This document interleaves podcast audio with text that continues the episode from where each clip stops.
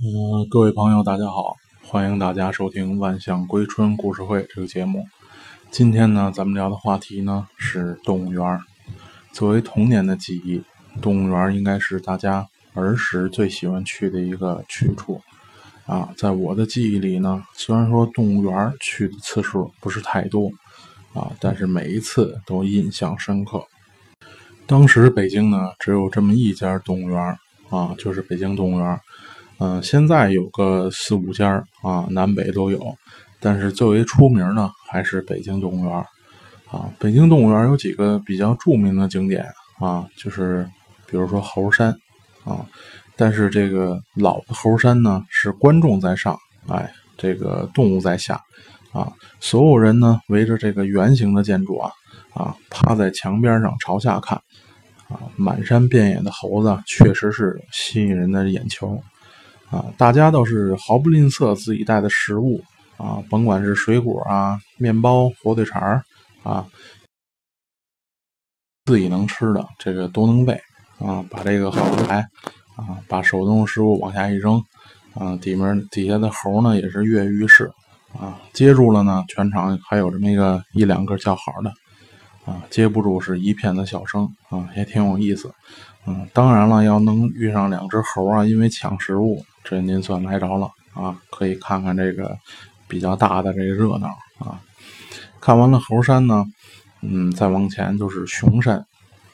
当时熊山的建筑啊，跟猴山是一样，都是游客趴在这墙边朝下看啊。唯独不不同的呢是这个猴子多，熊少啊。呃，这个也好分辨，因为哪儿人最多，你就往哪儿去。这下边准有狗熊啊。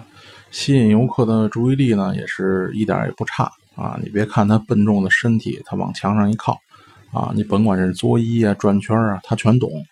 为的呢，就是您游客手中的食物啊。但是从零三年这个这个清华大学，呃，学生这个用火碱烧狗熊这个事儿以后呢，哎，北京动物园可能也是基于这个理由吧，这个因素。啊，把猴山啊、熊山啊都进行了改造啊，从原有的这个从这个从上往下看改成了这个平视啊，也杜绝了这个投给动物啊、伤害动物这么一个因素。嗯，其实最吸引我的还是这个象房啊，当时老象房是在呃熊山跟猴山嗯中间打往西边点这个地儿。啊，现在叫做动物城堡城堡这个地儿，啊，动物园称为这个老象房，啊，当时在老象房里头啊，还是有这个大象表演的，啊，我记得当时好像得在门口排好长的队，啊，由于这个表演场内的地方有限，哎，你要是错过了表演时间，或者稍微的来晚了一点儿，哎，就得在门口等下一场。一进这个老象房的表演场呢，还是这个一股很刺鼻的味道啊。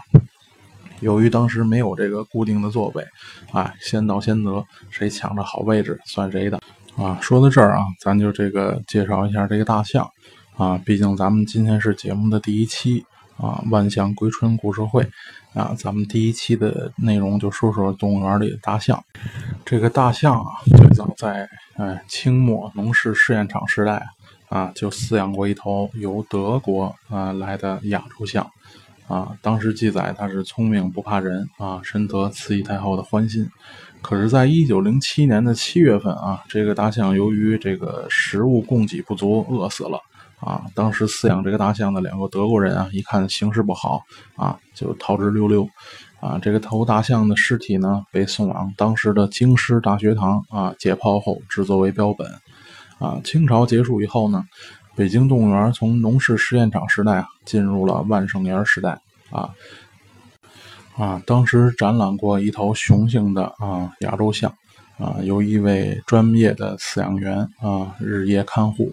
白天呢放出来让游客参观，晚上再把大象锁回去啊。这是我国有据可查的第一头公众展览的大象。新中国成立之后啊，在一九五二年七月份。啊，当时公园管理委员会决定啊盖一个专门饲养大象的象房。到一九五三年的五月啊，这个象房竣工。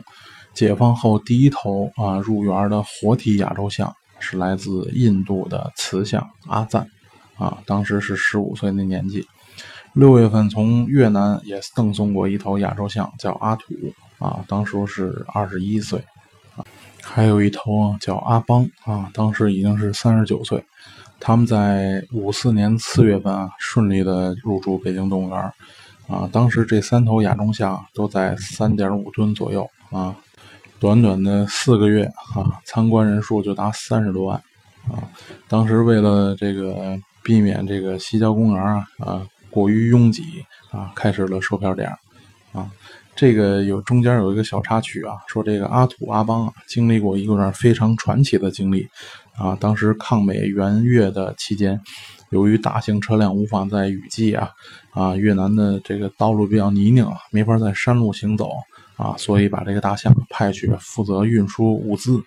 啊，当时阿土阿邦就是回到了老家参战，啊，并且出色的完成了任务，啊，一九五五年的四月一号，啊，北京西郊公园正式更名为北京动物园。五十年代呢，北京动物园的亚洲象除了刚才介绍这三位之外，还有两头，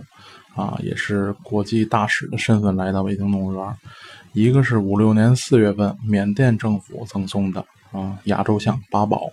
和五月份巴基斯坦政府赠送的亚洲象和平啊。到了六十年代呢，北京动物园和国际组织这个进行动物的交换和这个赠送还是比较频繁的啊。一九六二年的九月，印度尼西亚华侨赠送北京动物园一头两岁大的幼象，叫苏木。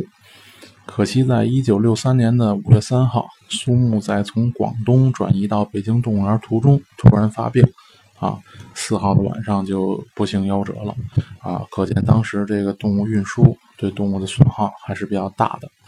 一九六四年的十二月份，北京动物园得到了缅甸赠送的一对幼象，啊，公的叫德昂，母的叫妈妈鸡，谁也不会料到。这对小不起眼的小象啊，成为北京动物园引人瞩目的明星，创造了北京动物园大象饲养史上两大纪录。啊，六四年到六六年这一年当中呢，啊，应全国各地的邀请，